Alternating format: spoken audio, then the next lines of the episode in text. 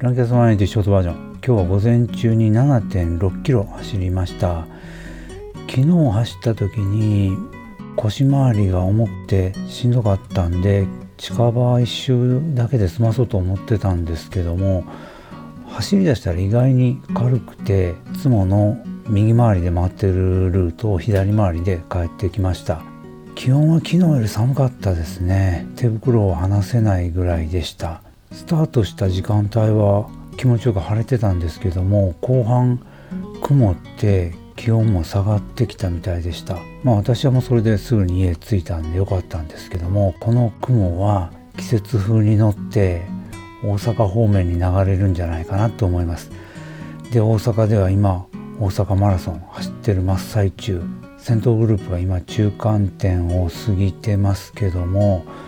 一般ランナーにとってはこれからが正念場ですからね。まあ気温だけならまだいいんですけどね。